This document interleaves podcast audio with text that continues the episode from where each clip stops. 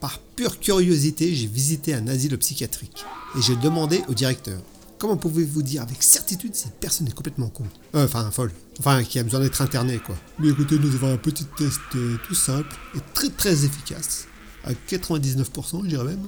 Alors, nous remplissons une baignoire avec de l'eau et nous proposons à la personne une petite cuillère, une tasse ou un seau. Alors, demandant de vider la baignoire. Ah putain, ouais, je vois. Ouais, une personne normale essaie d'esprit de prendre le seau, quoi.